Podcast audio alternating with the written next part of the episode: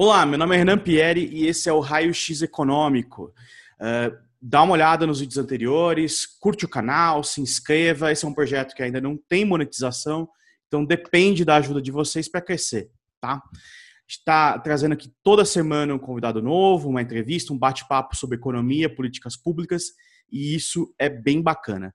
Hoje eu vou falar com Marcos Fernandes Gonçalves da Silva. O Marcos é graduado em doutor em economia pela USP, São Paulo, tem pós-doutorado pela University of London e ele é pesquisador associado do CEPESP FGV e pesquisador do FGV Ethics. É professor adjunto doutor em tempo integral da FGV EASP. Marcos, seja muito bem-vindo. Olá, obrigado pelo convite. Vamos lá, Marcos. Uh, um dos temas que você pesquisa é sobre a relação entre ética e economia. E você publicou um artigo em 2019 intitulado A Importância do Ensino da Ética. Aí eu te pergunto, por que, que um economista ou administrador de empresas precisa aprender sobre ética? Ética, Marcos, não é uma coisa que se aprende em casa? Uh, sim e não, porque, na verdade, eu costumo dizer, é, não é adequado você ter uma disciplina de ética. É adequado você ter ética de maneira transversal dentro de um currículo. É claro que uma outra discussão em filosofia e economia sobre ética você pode dar, mas não numa disciplina específica.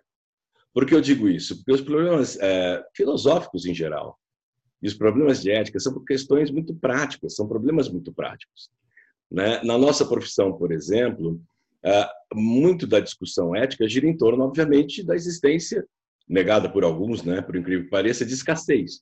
É, escassez de vários pontos de vista: escassez de recursos energéticos, escassez orçamentária, porque, em última instância, nós sabemos, como economistas, que a escassez física ela vai se refletir diante de necessidades em escassez de renda. Né? Renda nominal, em última instância, vai estar relacionada com renda real, com meio de transação, ou, como a gente também aprende, muitas vezes gerando distorções como inflação. Ponto. Posto isso, você tem trade-offs e você tem dilemas morais. Nós, economistas, somos mais educados numa tradição utilitarista ou neo-utilitarista. Não necessariamente essa é a única teoria do bem-estar com a qual nós é, devemos trabalhar. Nós podemos e devemos trabalhar com outras, dependendo das circunstâncias. Então, quando a gente discute questões distributivas, por exemplo, Uh, em geral, nós economistas também, elas e eles, somos treinados a trabalhar com uma visão rawlsiana. Então, eu faço referência ao John Rawls, a teoria da justiça. Muitas vezes é mais justo tratar desiguais de forma de forma desigual. Então, muitos trabalhos na área de microeconometria, eh, maiormente eh, focados em economia social, partem desse suposto. Quando você fala, por exemplo, de cotas e do efeito das cotas, das externalidades positivas que as cotas podem gerar. Uh, quando a gente fala, portanto, de tratar pessoas diferentes de forma diferente, o nosso critério de justiça não necessariamente é aquele critério tradicional que aprendemos de maximização da utilidade social.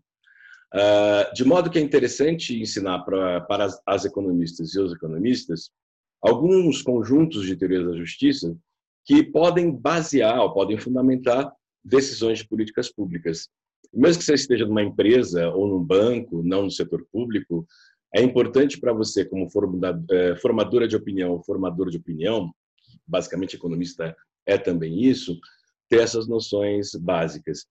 Em economia, qual é a economia 001, né? Introdução à economia, o que a gente aprende logo na segunda página? Existe economia positiva e existe economia normativa.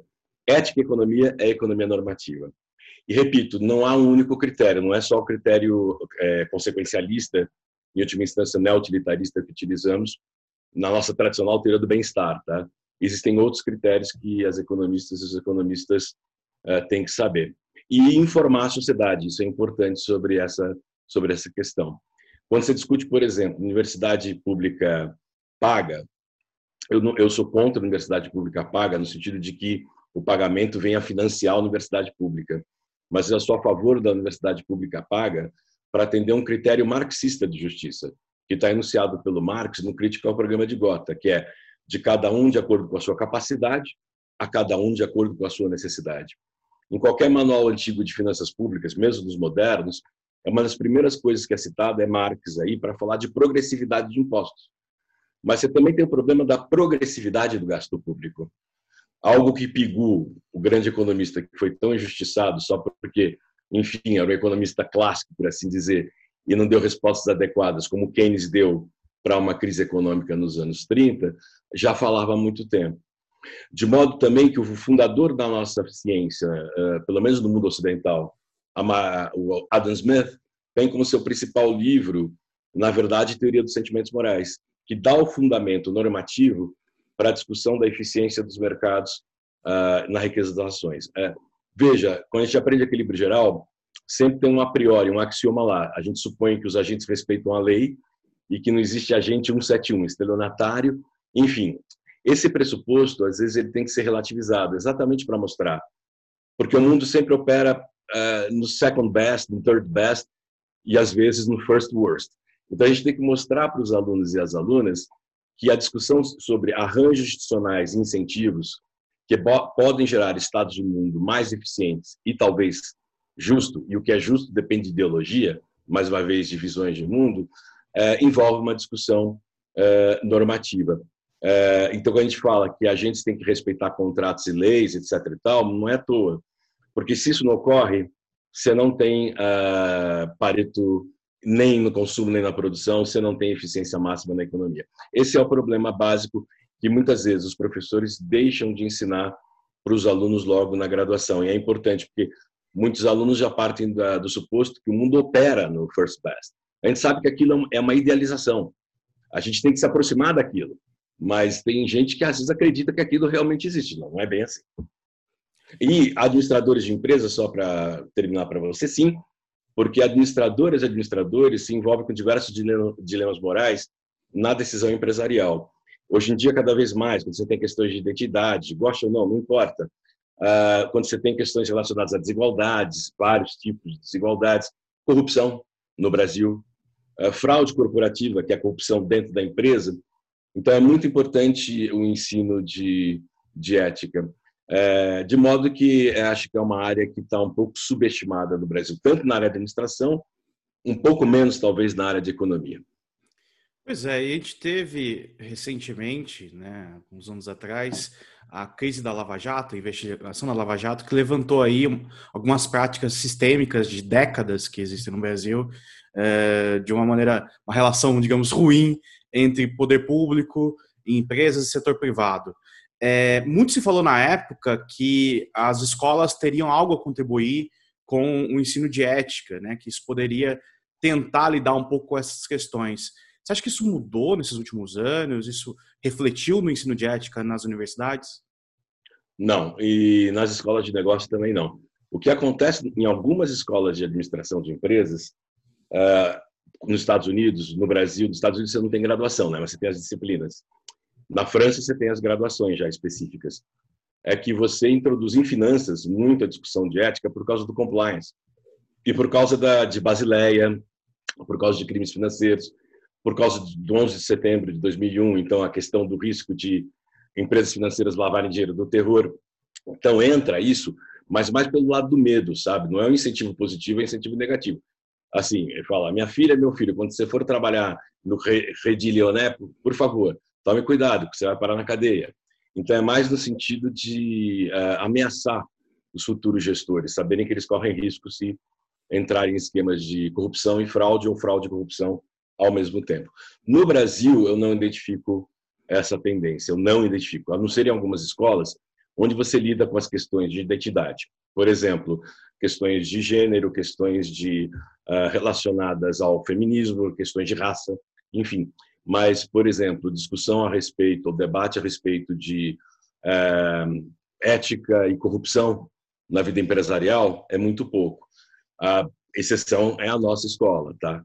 É, que está começando com o FGV Ethics exatamente já de cima para baixo a, a transbordar, a promover um transbordamento da pesquisa nessa área para, se Deus quiser, um dia na graduação, o que ainda não ocorre de maneira mais efetiva, a gente tenha em todas as disciplinas relevantes esta discussão. Para nós economistas é meio óbvio, para a sua área de pesquisa também, para a área de pesquisa, por exemplo, do Naércio, lá do INSPER, do seu orientador, o FIRPO e outros tantos, a gente sempre está uh, trabalhando com questões distributivas. Então, é, na nossa cabeça, os critérios de tratar desiguais como desiguais é, não são tão estranhos, mas para muitos profissionais, muitos profissionais, pode ser. E a gente vê no debate público que até entre economistas há uma resistência a entender é, esses outros princípios de justiça. Fora o fato que na nossa profissão uh, ainda existe muito tribalismo, não é? Eu costumo dizer que não existe economista palmeirense, corintiano, ou de esquerda ou de direita. Existe bom e mau economista. O Piketty é um economista de mão cheia. Ele, ele faz coisas simples, com dados robustos, trabalha bem. Assim como tem economistas como o Afonso Santos Pastore, para mim, o maior economista brasileiro vivo, que é mais liberal e, e pouco importa.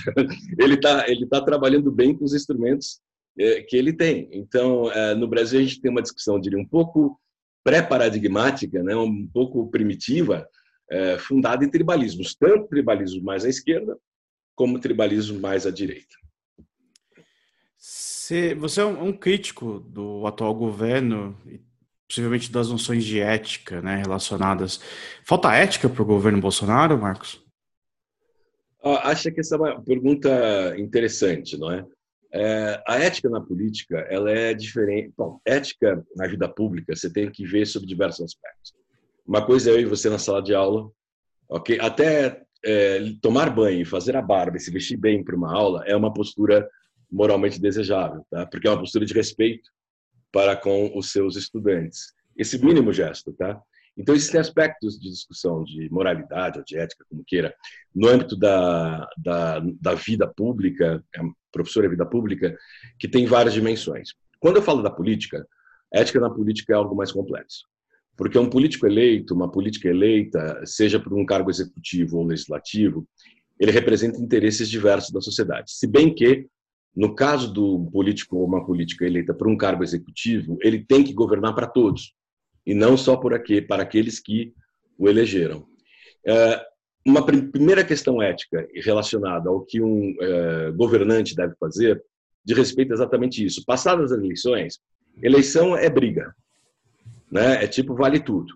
É, passou a eleição, você não pode olhar para trás pelo retrovisor. Vira o retrovisor para frente e olha para todo mundo como cidadão brasileiro. Ok? É isso. Esse é o dever de um político uh, voltado realmente para a vida pública. Começa aí o primeiro problema moral uh, do governo Bolsonaro. Ele não governa para todos os brasileiros. Ele governa somente para a sua base, que é minoritária. Né? Então, esse é um problema, porque ele, como presidente, tem o dever de, óbvio, atender aos interesses de seus eleitores, é claro, mas ele também tem que ponderar isso com o bem comum, ou com uma certa ideia uh, de bem comum. Por outro lado, o histórico da família não é um histórico muito muito invejável do ponto de vista da vida pública não é? é, alguém que supostamente defende o liberalismo, mas nunca teve nenhum cargo de empreendedor, efetivamente, e cuja vida e enfim, cuja vida profissional nada contra, mas se deu somente é, como político profissional, mas muito apagado, mas extremamente apagado. Na verdade, um líder sindical também nada contra, mas você pode ser um líder sindical de militares, de PMs, mas também ser mais atuante, seja na Assembleia Legislativa do Rio, o que hoje em dia é muito perigoso, por sinal, ou seja no Congresso Nacional. Então, Bolsonaro não teve uma vida pública no sentido de zelar ou de olhar para a res pública. Então, a própria figura do presidente não é uma figura, uh, do ponto de vista ético e moral, é muito, digamos, não é questão de ser respeitável, mas ele não sinaliza a respeitabilidade. Uh, e há outros problemas com relação a, a, a, falas, como nós sabemos, a posturas e a postura uh, durante a pandemia. Porque um estadista tem que liderar. Uh, durante a pandemia, ele deveria liderar. Se ele fosse à televisão e falar, oh, vai ser difícil, vai ser terrível, nós vamos trabalhar juntos, ele estava reeleito tranquilamente. Ele foi míope, ele somente pensa na reeleição e somente pensou na questão da economia, que ia sofrer né? Mas parece que alguém ficou falando para ele: se a economia não der certo, o seu governo acaba. Se a economia não der certo, o seu governo acaba. Isso em grande parte é verdade, mas não é só isso. Ele pegou isso como um mote e não atuou como estadista. Então ele não foi corajoso. Lembre-se, uma virtude, é, quando a gente fala em moral, uma virtude é a coragem e um vício é a covardia. Então, nesse sentido, o presidente da República ele não foi corajoso. Então, é essa análise é, que eu faço. Ótimo. Marcos, você publicou em 99 The Political Economy of Corruption in Brazil, na revista brasileira, na revista de administração de empresas. Já se vão 21 anos. O que, que mudou na economia política da corrupção no Brasil? Bom, é, disso tudo também vem um livro depois, tá certo? Onde esse artigo foi incorporado com modificações, está devidamente citado. E vai de livro de 2001, A Economia Política da Corrupção no Brasil. Uh, e esse livro vai ser reeditado agora no ano que vem pela editora Évora e vai ser Economia Política da Corrupção no Brasil, dois pontos, 30 anos de escândalo. Porque ele para em 2000, ele é editado em 2000, e agora a gente incorpora mais duas décadas do século uh, 21 não é jornalístico, é analítico. Esse é um ponto importante. Tá? Legal. Jornal... Livros jornalísticos, é, que é importante, é, tem no mercado que descrevem muito melhor do que eu esses escândalos. Mudou muita coisa para melhor. Por que eu digo que mudou muita coisa para melhor? Lá nos anos 90, inclusive quando uma das razões que eu fui parar na FGV foi por causa disso, eu comecei a trabalhar com economia constitucional e teoria da escolha pública era um paradigma de economistas ideologicamente bem liberais, hum. mas pouco importa. É, claro, em uma ciência social, o seu viés influencia seu ponto de vista só pesquisa, mas ela é baseada em empiria, teoria e empiria, tá certo? Mas faz um contraponto a outras visões que também são baseadas em empiria e teoria, que podem relativizar seu argumento. No caso de Buchanan e Tulloch. Então, nessa época, eu fui trabalhar é, no Instituto de Economia que havia ligado à Fundap, Paulo Arvati, nosso colega de departamento, estava lá também trabalhando com a economia constitucional, porque naquele período a grande questão era como implementar leis orgânicas que estavam pressupostas na Constituição, eh, que viessem a reger o orçamento e as finanças públicas. Então, desde lá, a nossa preocupação em estudar os italianos, o Alesina, etc. e tal, para entender como é que a gente cria incentivos e, portanto, desenho de instituições e, portanto, leis para coibir abuso fiscal, para coibir endividamento irresponsável, enfim, tudo que antecedeu a discussão sobre a lei de responsabilidade fiscal. Uh, e um dos temas específicos, como era natural quando você estuda economia política do orçamento, era a questão da corrupção. E entender os processos também eh, legais, institucionais, institucionais que estão por detrás das compras governamentais. Então, na época, eu fui estudar a Lei 8.666, que é uma lei muito burocrática, na época muito mais, porque você não tinha a eh, revolução da informática. Então, os custos de transação para licitação eram muito elevados, mas a lei tinha um aspecto positivo, que era tentar minimizar problemas de agência, de assimetria de informação nos processos licitatórios. Mas eu estava errado. Por que eu estava errado? Porque eu fui muito economista e pouco economista político e não falei com cientistas políticos, porque havia um problema de incentivo acima dessa instituição ou dessa regra que é a Lei 8.066, que é a própria estrutura partidária e político-partidária que foi construída no país, baseado no presidencialismo de coalizão, definição do Sérgio Abrantes. Uh, não que a barganha partidária, isso é uma questão importante, e o toma lá da cá sem dinheiro e sem corrupção seja crime, não é. Mas o problema é quando você tem legalmente a possibilidade, por exemplo, de alocar cargos de confiança, um montão de cargos. Não é ilegal, tá certo? Mas pode ser ineficiente isso vira ativo político. Na questão do orçamento, é o contrário no Brasil, porque como o orçamento engessou muito a transferência federal, as transferências federais para, em última instância, o município, né, que recebe, você tem pouca competição rent-seeking. Ela aparece no orçamento na hora de negociação de emendas. Ou aparece quando, com o orçamento aprovado, quando os políticos vão no Ministério das Cidades, por isso que ele é tão importante, todo mundo quer estar lá no Ministério das Cidades, porque tem muito dinheiro, e vão fazer pressão para liberar. Não é corrupção. Vão fazer pressão para liberar a grana para o seu município, algo perfeitamente legítimo. Que pode envolver corrupção numa primeira instância, pode, não necessariamente, e pode envolver corrupção lá na ponta, quando você tem uma obra superfaturada, que é uma outra discussão. Então, desde lá, quando a gente começou a ver isso, com o escândalo do orçamento, dos anões do orçamento, aqui um disclaimer, tá, pessoal? O termo anões não é politicamente correto, mas é, esse escândalo ficou conhecido dessa forma. Então, vai lá o disclaimer. Então, esse escândalo, o escândalo das empreiteiras do, na época do Collor, que nada mais é do que a reprodução do que uh, aconteceu desde a época de meados dos anos 50, na época do JK. E também não é culpa do JK. É que o Brasil cresceu a beça, foi um dos países que mais cresceu no mundo. Entre 50 e entre 50 e 80 foi o que mais cresceu. Eventualmente entre 89 do século XIX e 1989 do século XX, o segundo, em termos de aumento de PIB per capita. Então, crescem todas as atividades, inclusive as ilegais. E as empreiteiras cresceram com base em atividades legais e ilegais. Esse esquema se reproduz no esquema das empreiteiras, quer dizer, estamos falando do final, segunda metade dos anos 90 até início dos anos 2000. Porém, eh, nós temos uma novidade nessa história toda, que o próprio processo orçamentário a Lei 8.666 geram mecanismos que indiretamente criam transparência. Também temos uma novidade que o Brasil urbano industrializado, ou não gosto de usar esse termo, mas urbano e modernizado, também é um termo que eu uso entre aspas, e democrático, é um país de 85 para frente, de 1985 para frente. Nós temos imprensa atuante. A imprensa tem um papel importante em todos esses escândalos. Então, nós temos uma melhora das instituições, eh, depois eu falo o que acontece nos anos 2000, e o quarto poder, que é a imprensa, também o Ministério Público, que andou cometendo alguns abusos durante o governo FHC, ok? Eh, cometeu abusos agora, tá certo? Mas é importante na, na questão do combate à corrupção.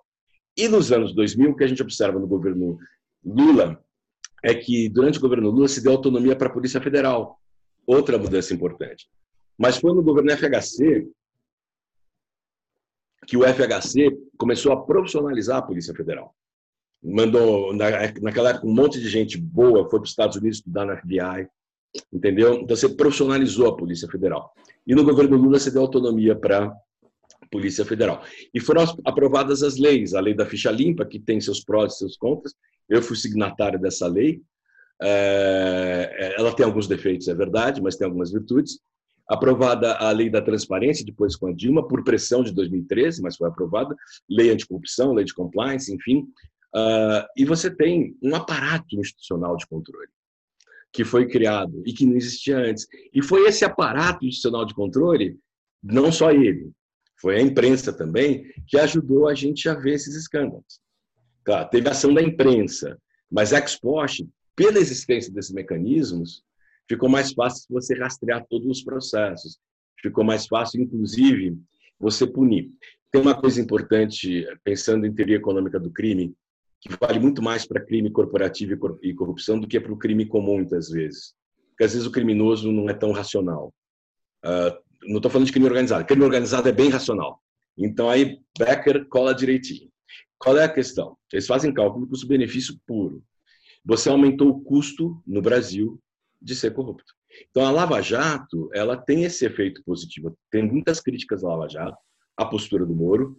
Sou a favor do uso da legislação premiada, mas com parcimônia, senão você acaba deslegitimando a, o próprio instrumento, tem que tomar cuidado com isso. Mas se não combate crime organizado, a gente tem experiência internacional, se não tiver mecanismos como esses.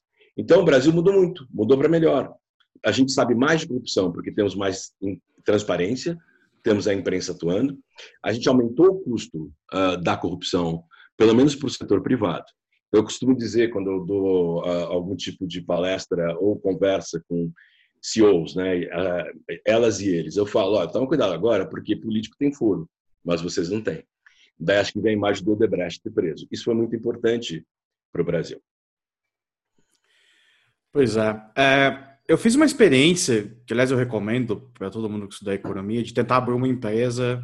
Eu, no meu caso era uma consultoria de avaliação de políticas públicas e tentar concorrer à licitação para, enfim, prestar serviço para governo. E uma coisa que eu percebi é que o instrumento da licitação, ao mesmo tempo que ele tem, né, como intuito dar clareza para o processo, é, e fazer o ente público pagar o serviço mais barato possível, ele coloca, ele também é uma ferramenta para colocar entraves à entrada no mercado. Então, você sempre tem como colocar lá alguma alguma regra, alguma coisa que diga, olha, o cara tem que ter 30 anos de experiência na área.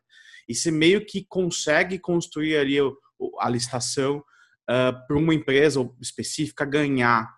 Como é que a gente lida com isso, Marcos? Ao mesmo tempo que a gente quer mais clareza, a gente quer que o, uh, que o serviço mais barato seja o que o Estado compre, ao mesmo tempo, essas regras também servem como motor de formação desses oligopólios, né, que concentram poder, e isso tem todo uh, uma retribuição, uma consequência eleitoral depois.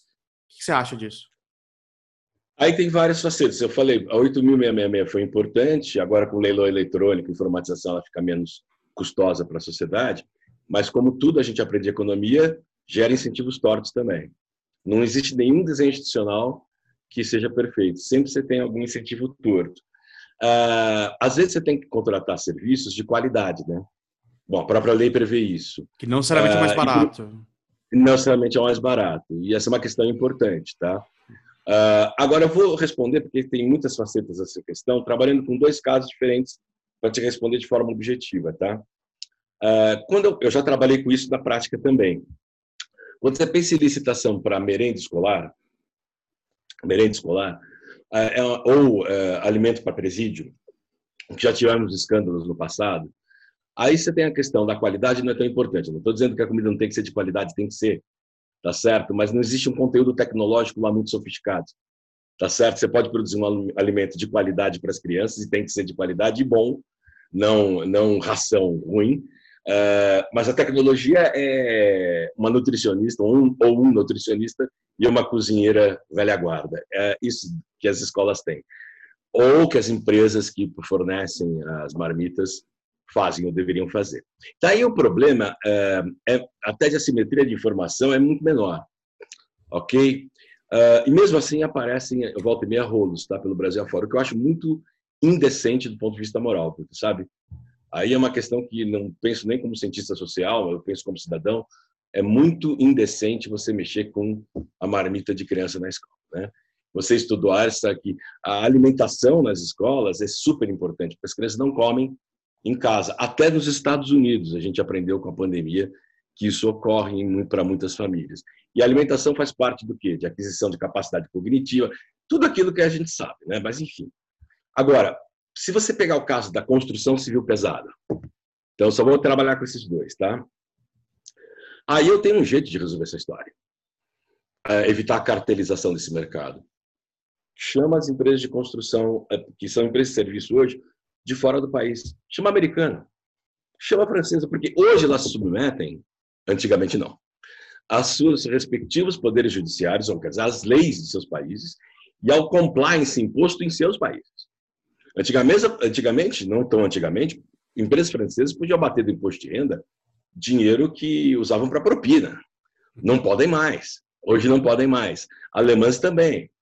Ok? Uh, americanas também. Então, abre mais esse mercado para concorrentes estrangeiros. Porque os próprios, a própria concorrência sabe, como a gente aprende economia. Porque as próprias empresas envolvidas no processo licitatório vão estar interessadas, vão contratar a Kroll ou empresa de espionagem corporativa para ver se os outros não estão sacaneando, se os outros não estão corrompendo.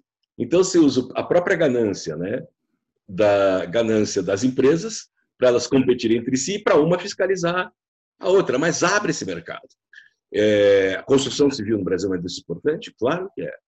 É importante ter uma boa indústria de construção civil, claro, ela tem méritos no Brasil, claro, mas ela tem um demérito muito grande. Boa parte da valorização dessas empresas se deu por meio de rent seeking improdutivo fora da lei. O que é um rent seeking improdutivo fora da lei? Corrupção. Então, um custo social que eu não sei qual é. Tem vários alunos de mestrado que podem fazer trabalhos empíricos para medir o custo social de alguns desses escândalos, né? Peso morto que isso gera, perda de em equilíbrio parcial, tá? Pega um mercado e vai lá e vê quanto é perdido de excedente do consumidor. Só isso já dá um ótimo trabalho para mostrar para a sociedade como ela se ferra quando você tem superfaturamento esse tipo de coisa, né? Então eu dividi em dois. Quer dizer, quando eu falo de compra de alimentos na marmita, tá é fácil fiscalizar. Aí se tem falhas, aí é um problema é outro, né? Porque também você não corrige caráter do gestor ou da gestora, ou do político ou da política. Do outro lado, a questão da obra pesada, que é onde rola a grande corrupção, associada a financiamento de campanha, etc. Aí você tem que abrir mais esse mercado para competição externa, porque as próprias empresas atuantes elas estão subordinadas a sistemas legais que não é o brasileiro, é o de fora. Então isso representa uma coerção interessante para o comportamento até das nossas empresas domésticas. Marcos, uh, a gente observou nos últimos meses a expansão de gastos. Então, a gente teve o auxílio emergencial, que foi fundamental nesse período e de alguma forma vai continuar existindo. A gente teve a aprovação do Fundeb, que é uma coisa importantíssima para a educação básica no país. Uh, então, algumas coisas certas parece que a gente faz, mas toda vez que a gente gera uma mudança, como no caso do, do Fundeb, por exemplo, a gente tem a tentação de colocar isso na Constituição né, para ninguém conseguir mexer depois. Mesma forma na questão dos gastos, se a gente pegar o orçamento do governo federal, ele está quase todo comprometido, e dos governos demais também, né? Com dinheiro carimbado, quer dizer, o gestor público ele tem pouca margem para atuar de acordo com as coisas que ele combinou com o eleitorado dele. É, a gente desconfia dos políticos de forma que a gente ingessa a mão deles e, por isso não é ruim no sentido de uh, a gente permitir menos debates, uh, a gente não deixar a política acontecer. O que, que, você acha disso? Essa é uma pergunta muito boa. Quer dizer, eu já mudei de opinião a respeito dessa questão e voltei atrás várias vezes na vida. Lá nos anos 80, quando a Constituição foi eh, promulgada, em 88, houve grande, um grande debate a respeito disso. Na época, o que, que eu achava, nos anos 90, como, quando eu comecei a estudar instituições fiscais e economia política do orçamento, eu achava que a vinculação era boa. Por quê? Porque você diminuía, diminuía a competição rent-seeking. Então, eu pensei muito como economista. Você diminui, você diminui os incentivos para a competição rent-seeking. Então, desse ponto de vista, seria uma solução mais eficiente. No entanto, eu não pensei como um cientista político pensa. Uh, depois eu passei a pensar como um economista político pensa e já falo como é que é. O cientista político vai dizer, porra, mas a democracia envolve exatamente a disputa em torno do orçamento. E ela é legítima. O rent seeking, é, dentro da lei, ela é, e vote trade, quer dizer, compra e venda de votos, não no sentido ilegal do termo, mas negociar projeto com outro, é algo absolutamente essencial da é, essência da democracia. Então, o orçamento ele deve ser exatamente barganhado por causa disso, porque tem na sociedade conflito distributivo, parta desse a priori, seja regional, setorial, entre grupos e tudo ao mesmo tempo agora, e deputadas e deputados representam esses conflitos distributivos. Então, é legítimo e essencial, do ponto de vista normativo, para a democracia, que haja uh, esta briga, esta boa briga, que é a discussão em torno do projeto de lei de orçamento, o que no Brasil ocorre na margem né, do, do orçamento, que é parte, boa parte dele está engessado. Mas aí há uma questão de economia política. Por quê? Eu, Cláudio Couto, escrevemos um artigo defendendo o teto uh, em 2016, 2018, uh, no Jota, um artigo longo no Jota, que era sobre economia política do teto e conflito distributivo. Um dos grandes problemas, e do teto também, e a gente foi a favor do teto, porque o teto era criar, colocar um bode na sala. Aquele, o bode era necessário para a questão da previdência. Ter o bode era necessário para discutir a questão fiscal do Estado brasileiro, que nunca foi resolvida. Desde o plano real, não foi. Claro, você foi criando instituições, mas se você pegar os dados, você vai ver que a gente troca imposto inflacionário por dívida, tá? Uhum. Então a gente tem que tratar dessa questão. E nesse artigo a gente fala, tem um problema que é Mancur aí, tá? aí de economia política mesmo, que você tem grupos que são latentes e grupos que se organizam mais e que têm condições de capturar mais recursos do orçamento. Então, quando você pensa no caso do Brasil, por exemplo, eu, eu sei que é, é, eu até mesmo posso me autocriticar pelo que eu vou falar agora. Então, vou assumir uma posição sabendo que ela é passiva de crítica. Nós temos grupos que têm poderes no Brasil para comandar dinheiro do orçamento na sua direção, que é, é, tem poder menor que muitos grupos na sociedade. Então, normalmente, aquela preocupação em 90, em 88 que se tinha, que o Constituinte tinha, a Constituinte, quando vinculou os gastos de educação, é que sempre, se você fosse pegar no passado, o ajuste fiscal era feito em cima de educação, entendeu? Então, agora, vamos vincular esse treco para evitar que o ajuste seja feito no grupo mais fraco. Para terminar minha resposta, porque ela, é ela envolve outros aspectos que não dá para a gente trabalhar aqui, vamos pegar Raimundo Faoro, os donos do poder, um pouco. Você tem, ah, na verdade, grupos de pressão no Brasil fortes dentro do Estado. A natureza do nosso capitalismo de Estado é diferente de outros capitalismos de Estado que existem por aí. Esse é o nosso. Você tem, na verdade, uma aristocracia ou uma burguesia aristocrática no funcionalismo público que tem muito poder na medida de manter seus salários até mesmo uh, criar uh, benefícios penduricalhos é, que a gente sabe que isso não resolve o problema fiscal, mas está é, é, é, relacionado a ele direto ou indiretamente. A questão dos salários no setor público, tá? É, e você tem a questão dos mega salários e os penduricários, isentos de imposto de renda, tudo, tudo aquilo que a gente sabe.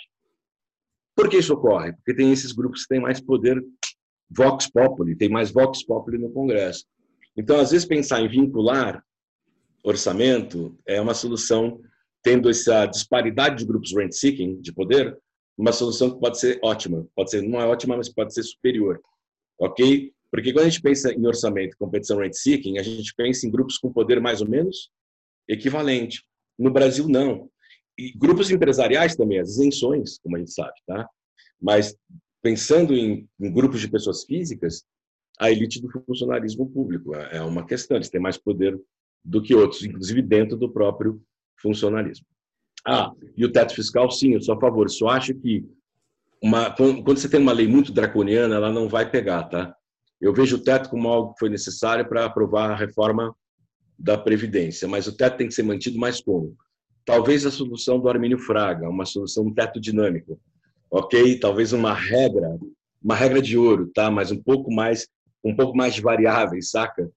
Que implique uma, uma possibilidade de você ter alguns uh, desvios para cima no curto prazo e depois a necessidade de ajuste uh, a médio prazo lá na frente. Mas essa é uma questão que quem, tem que ter, discutir.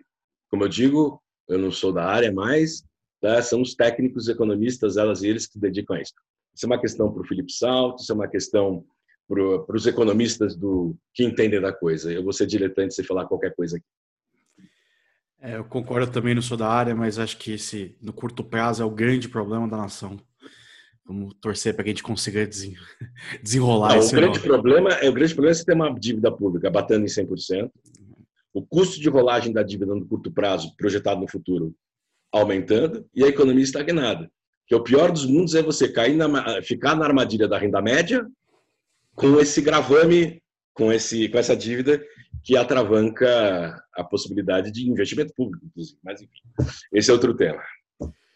Vamos lá. Marcos, você começou a lecionar na Fundação Getúlio Vargas em 1993. O que, que mudou no ensino de economia dessa época para o que a gente tem hoje? O economista hoje é um bicho diferente? Há economista e economista formados hoje no Brasil, acho que no mundo também, mas no Brasil especial, eles são melhores do meu ponto de vista. Por quê? Vou te explicar. São melhores em alguns aspectos, tá? Em outros aspectos, outros economistas também tinham suas virtudes. Uh, não é por culpa e virtude de ninguém a priori, é porque eu vi revolução tecnológica. Os meus professores na FEA, sabe como é eles faziam análise de regressão? Tinha umas salas na FEA com um monte de mesinha com aquelas máquinas. Não sei se você já viu isso em comércio antigo no interior. Eu, eu vi, claro. era assim que eles faziam. Era assim que eles faziam uma análise de regressão.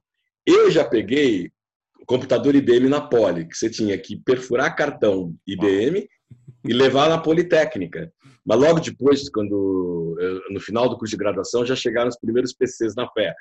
eram disputados a pau, né? Os primeiros PCs. Levavam uns 10 minutos para logar, né? Mas enfim, a gente viu o PC, mudou nossa vida. De modo que daí você já entende que a revolução computacional e de dados que a internet propiciou ela para a geração de vocês, ela é um maná. Porque hoje em dia, é, o que a gente levaria às vezes dois meses para fazer é literalmente em cinco segundos, dez segundos, tá? Primeiro você tem os bancos de dados organizados e no Brasil, na tua área, o IBGE é uma instituição super bacana, o IPEA também. Então, o Brasil tem padrão top de dados, você tem capacidade computacional, você tem programas para isso, etc. E tal. Então, do ponto de vista empírico, uh, vocês têm um mundo pela frente que a gente não tinha. Pra você ter uma ideia, o debate macroeconômico na minha época era meramente teórico. Micro não, porque micro sempre dava para testar alguma coisa. Então, o debate sobre agricultura no Brasil, que envolveu tanto a esquerda como a direita, para saber se a agricultura era capitalista ou não, o pastor chegou lá e falou: ah, quer saber? Fiquei de saco cheio. Vou pegar dado de preço e dado de oferta de produto agrícola. Se a oferta reagir a preço, é que o produtor é capitalista. Foi lá, rodou regressão, ó, tá aqui com a econometria que tinha na época, tá? Uhum. Na macroeconomia, você tinha quando muito modelos estruturais, tá? Era isso que se tinha, tudo rodado na unha. Então, o ensino de economia hoje é muito mais bacana, porque é, a base empírica, principalmente para a macroeconomia, né? A base empírica ela, ela existe. Então, dá para você decidir algumas querelas cientificamente, não metafisicamente como era como era na época. Uh, então, esse é um ponto importante. Outro ponto importante que eu acho que a gente tem que destacar é o fato de que uh, os, na área de probabilidade estatística e econometria ocorreram avanços tecnológicos. Quando eu falo tecnológicos, é de conhecimento, tá? Avanços de conhecimento muito importantes, né? Então, por que o Heckman ganhou o prêmio Nobel, né? E depois, por que o PB faz seus trabalhos? E por que economia ou microeconometria voltado para social, né? para economia social cresce no Brasil? Por causa das inovações tecnológicas na teoria que esse pessoal fez. Então, você também teve as inovações em termos de progresso do conhecimento em estatística, probabilidade e econometria. É, então, se comparar a econometria da minha época com a econometria de vocês, é como comparar, sei lá, não sei, é difícil, tá certo? É como comparar, sei lá, a física que os filósofos gregos imaginavam, né? Terra, ar, fogo, sei lá o quê, com a física contemporânea. É, mas essa é a distância, tá? Essa é a distância, guardadas as devidas proporções da minha metáfora. Então, isso mudou bastante. E nas boas escolas hoje, se ensina o que se ensinava antes, que é essencial para o economista. Porque você tem que ter, um economista, por exemplo, uma economista tem que ter uma carga muito boa de probabilidade estatística e econometria, uma carga muito bacana de matemática, uma carga muito bacana de programação. Mas você dá programação, é, antigamente, quando eu fiz faculdade, era curso de programação, uma coisa chata. Não, você dá programação em econometria, tá? para o aluno já aprender a utilidade da, do bagulho, né? por assim dizer. E o economista ou a economista tem que ter uma formação aí na porque é uma ciência humana aplicada, social aplicada, em sociologia, em uh, ciência política. Ciência política é super importante. Até da, na prática, para quem vai para o mercado, se mostra muito importante. Uh, enfim, em termos relacionados à história. Uh, porque a história muda, tá? Conforme a base empírica de análise que demora, mas às vezes ela muda, e é necessário você mudar o ensino da história até para que as nossas mentalidades elas sejam refeitas. A gente veja o futuro do país, estou falando de história econômica, tá? de uma forma diferente. Nós nos adaptamos, a, e aí esse é um problema ainda no Brasil. Nós ainda, ainda temos um modelo na cabeça, que é o modelo do Furtado. Só Furtado acerta 90% no livro dele. Sujeito genial, hein? com poucos dados. A Eliana Cardoso, no, no, PhD dela lá no MIT, ela pega parte da análise do Furtado sobre a, a, como foi a política econômica na crise 29, o Furtado estava certinho. Ela, ela pegando os dados, ele pegou dados descritivos só. Só que Furtado erra, entre aspas, que ele não tinha dados para algumas coisas, tipo, o nosso mercado interno era visto como muito pequeno durante a colônia, é, é, a nossa economia colonial era vista como pequena, atrofiada e dependente de Portugal. Nós sabemos hoje que isso não é bem assim. No nível das mentalidades, a ideia da dependência, que vem com Novaes, uh, e que ainda é ensinado para os economistas, e, e essa ideia de dependência dos dependencistas, está na cabeça de como a gente vê o Brasil hoje a história econômica ela influencia a forma como a gente vê também o futuro. Então, essa é uma questão que a gente tem que discutir no ensino de economia. Como é que a história econômica está sendo estudada? Pelo menos nas boas escolas, como na FEA, tem um departamento, tem uma área de história econômica muito boa, demografia. E na Escola de Economia aqui em São Paulo, da Fundação, a gente tem pessoas trabalhando com cliometria, trabalhando com os novos dados, fazendo um revisionismo cuidado, revisionismo cuidadoso da história. Isso falta mudar, eu acho, no ensino de economia. Agora, no resto, se você pegar o currículo da Escola de Economia da Fundação em São Paulo, você tem uma trilha de ciência política. Isso é essencial para a formação é, de um economista acadêmico e de uma economista, por exemplo, que vai ao mercado. Né? Porque tem que entender, como eu não entendia de política quando eu falei do 8666, falei besteiras, tem que entender de política, sim. É, inclusive, quero deixar de sugestão, o Marco citou a questão do tamanho do mercado interno, tem uma crítica no livro do A História da Riqueza do Brasil, do Jorge Caldeira, que é bem interessante, traz uma visão antropológica desse assunto, é bem legal. Fica aí sugestão. Esse, livro, esse, o livro do Cafu, do Jorge Caldeira, eu adoto no, no curso que não tem mais em, na graduação em AP, até o ano passado tive, tinha em Administração Pública, que era Introdução à Economia junto com Formação Econômica do Brasil. Era uma boa ideia porque você introduzia micro e macro e usava isso para explicar a formação econômica do Brasil. E exatamente eu dava o livro do Jorge, porque o livro do Jorge Caldeira, ele sintetiza para o público em geral, o livro foi o terceiro mais vendido, né, na época que foi lançado, essa nova literatura. É, e eu dei contrapondo ao Furtado. Então, daí os alunos e as alunas começaram a ver, pô, na escola eu aprendi tudo. É, na escola você ainda aprende somente Caio Prado Júnior, que não tem nenhuma base empírica, o Novaes, que tem alguma base empírica, o Sérgio Furtado que tem.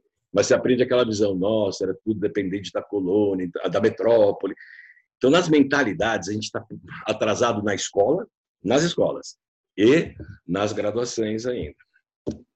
É, inclusive, você mencionou comigo que na, durante a graduação na USP você trabalhou com alguns historiadores econômicos, como o Francisco Vidal Luna e Iraci Del Nero da Costa, que, embora marxistas, queriam refutar o, o Celso Furtado. Você acha que eles conseguiram avançar nessa agenda? Conseguiram, e parte do resultado deles é exatamente sintetizado no livro mais acadêmico, é mais pesado, do Jorge Caldeira, que é a História do Brasil por Empreendedores, que é o livro que antecede a História da Riqueza do Brasil, e boa parte dos resultados estão sintetizados nesse livro que você citou, do Jorge Caldeira, A História da Riqueza do Brasil. O Jorge Caldeira conhece o trabalho da Alice Piffer Canabrava. A Alice Piffer Canabrava foi a primeira diretora mulher de unidade da USP, da FEA, no caso. A Alice Piffer Canabrava foi da geração do Sérgio Buarque, enfim, ela criou a história econômica na FEA e é uma das pioneiras de história econômica no Brasil. Uh, Iraci Danaro da Costa, Francisco da Luna, vivos, né? O Lula, tá, o Lula é produtivo até hoje, lançou um livro agora, recentemente, com Lawrence Klein, ou Schwartz, não, com Lawrence Klein pela Cambridge University Press, também sintetizando os dados de pesquisa sobre escravidão no Brasil, e lançou outro com o mesmo autor americano sobre a história do agronegócio brasileiro, um livro fantástico, pela editora da FGV. Esses caras todos, eles continuaram o trabalho e fizeram seus pupilos. Eu ia ser um pupilo, eu mudei de área, na área de história econômica demográfica quantitativa. De modo que todas as compilações que os padres fizeram, porque o IBGE era padre, no Brasil colonial, moralmente no século XVIII, mas final do século XVII e durante todo o século XVIII, os padres anotavam quem vendeu o que, quem comprou o que. Infelizmente, quem vendeu escravo comprou escravo, que havia pessoas em condição de escravidão. Ou fulano de tal comprou tal casa. Eram os padres. Com isso e com alguma quiliometria, você consegue estimar PIB você consegue estimar o tamanho da economia, porque o IBGE, repito, eram os padres. Inclusive, eles, eles também adotavam todas as fofocas do vilarejo. Quem pulava o muro com quem, o que deu espaço para o Motti, que é um historiador baiano, que era da área de história econômica, mudar de área e estudar sexualidade no Brasil, porque era tal nível de informação de fofoca que esses padres coletavam, que ele mudou de área para a área de história social e da sexualidade do Brasil colonial. No caso é, específico do trabalho desses historiadores econômicos, a grande preocupação deles era refutar o Furtado no seguinte sentido: havia mais escravos libertos do que se imaginava e escravas libertas no século XVIII. Dois, o mercado interno, portanto, era muito maior do que se imaginava. E até mesmo, infelizmente, escravos eram ativos, tá? Então, faço aqui um disclaimer: escravos eram ativos, infelizmente era isso. A propriedade de escravos era, era distribuída. Então, o gine de riqueza de escravo ele era bem equitativo. Qual, qual é que, que nossa geração, não sei se você foi educado dessa forma, mas o que, que se ensina no colégio e tal? Que o Brasil é uma grande casa grande senzala, que é o modelo da economia escravista do litoral, moralmente do Nordeste, que é a visão do Freire. Não. Aquilo vale para a economia agroexportadora, dependente da metrópole. Mas tinha uma economia voltada para o mercado interno, etc., onde você era muito mais equalitária, até a propriedade dos escravos. De modo que isso realmente é uma revolução. Só que isso levou de 80 para 90, 90 para 2000, 2000 até 2010. Então, até 2010, 30 anos de compilação de dados. E a revolução tecnológica da informática ajudou. Você ter uma ideia, quando eu trabalhei com eles, esse pobre coitado aqui perfurava cartão IBM e levava na pole com os dados dos escravos. Então, era um trabalho braçal muito demorado. Hoje em dia não é tanto. Uh, e também os dados de escravidão foram compilados por pesquisadores estrangeiros uh, no início do século XXI.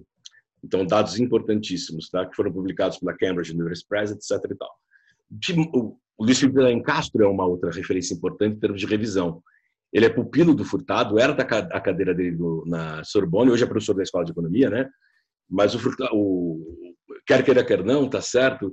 Ele, o Alencastro faz um certo revisionismo, tá certo? Da visão standard da relação entre economia colonial e metropolitana. Ele não vai dizer explicitamente, mas ele está criticando Novaes. E, em parte, ele está agregando mais informação a Furtado. Eu costumo dizer que a gente agrega mais informação para o Furtado se olhar os dados e falar, pô, estava errado mesmo. É que ele não tinha os dados. Então, isso muda a forma da gente ver o Brasil, tá? Esse é um ponto importante. Muda a forma da gente ver o Brasil. Não, não é aquela coisa só do ciclo. Boom, estagnação. Boom, estagnação. Nope. Tem uma economia interna que ela, ela continua aqui, ó. Enquanto você tem boom, estagnação, ela persiste aqui. Bem legal. É, eu tenho uma pergunta ainda, eu vou fazer uma fácil. eu aprendi lá na, na pós-graduação, lá com o Sérgio Filho, que você mencionou, e com outros professores aqui na, na fundação ainda, uh, a olhar para a teoria, tentar entender a teoria, montar um teste de hipótese, uma hipótese razoável, coletar dados, estimar e bater no meu modelo para ver se o resultado era aquele mesmo. Eu achava que eu estava fazendo ciência, mas tem gente que diz que, que economia não é ciência. O que, que, você acha disso? É só uma retórica de gente sem graça ou é uma ciência? É uma retórica de gente sem graça que normalmente nunca leu um, um livro de economia, mesmo que de divulgação. É, porque é engraçado, né? as pessoas acham que podem falar de economia. Elas acham que podem. Não, eu não posso falar de astrofísica, porque astrofísica é muito difícil. A economia também é, tá? Agora, tem vários livros de divulgação que ensinam como economistas elas eles pesquisam e pensam. Não, não, não. Existem economistas até mais radicais. Então, a gente falou do Heckman, né? Para o Heckman, não existe nem teoria. O que existe é, os dados é que tem que, que me falar. Então, tem aquele paper clássico no Journal of Political Economy, se não me engano, onde ele vê para os dados em painel, para uma porrada de países ao longo de décadas, que a educação dos avós tem uma relação de robusta de causalidade com o sucesso educacional dos netos. Você vai perguntar para ele, mas por que isso ocorre? Sei lá, pô, os dados me falaram isso. Então, tem esses economistas que normalmente estudam causalidade mesmo, os bayesianos em geral. Então, vai, eu vou ver o que a natureza me diz. Então, a natureza é a natureza social também, porque ela é fruto do, das nossas ações. A ação humana envolve simbolismo, sim, mas ela tem a ver com a natureza humana. Ela envolve instituições, os animais não têm não humanos. Sim, envolve instituições, por isso que a gente estuda a teoria dos jogos e história, porque envolve regras. Mas existe uma certa regularidade na ação humana que a gente pode tentar observar uh, falando para os dados. Me conta o que a natureza social tem a contar, tem a dizer para mim. Tem outra parte que eu acho que aí não é, é muito radical essa visão meramente é, estatística, que é você tentar, uma hermenêutica, interpretar porque avô mais educado, uma coisa que parece óbvia, mas em ciência nada é óbvio, é, causa neto mais bem Aí isso, inclusive, é importante para você criar novas agendas de pesquisa. A economia é ciência, ok? É claro que existem temas em economia que ainda não tem solução. Poupança. A gente ainda não sabe se poupança é ex ou ex ante. É verdade. Tá certo? Macroeconomia tem muita bruxaria. Isso é verdade. Agora, em microeconomia, eh, na sua área, na área de eh, economia social, microeconometria, não tem bruxaria. Entendeu? Aí tem hard science. Tem outras áreas que não tropo. E há um aspecto importante, que não podemos deixar de lado. Economia é uma ciência normativa, sim. No sentido de que nós fazemos recomendações de políticas públicas sobre como o mundo deve ser. Então, esse é um aspecto importante. Tem, é um pouco diferente da física, num certo sentido. Tá? O livro gente... do, do Smith, né? Ele é mais de recomendações de política do que de, de ciência mesmo, né? A ciência vem em decorrência. Ele estava preocupado em tornar a Inglaterra a maior economia e a maior potência do mundo. O cara é tão bom que, para fazer isso, ele desenvolveu a teoria econômica toda, quase. Tem tudo lá. Então, o cara é tão bom que a, a, o objetivo dele é prático. Mas daí, para resolver esse problema prático, ele criou uma, criou uma teoria econômica, né?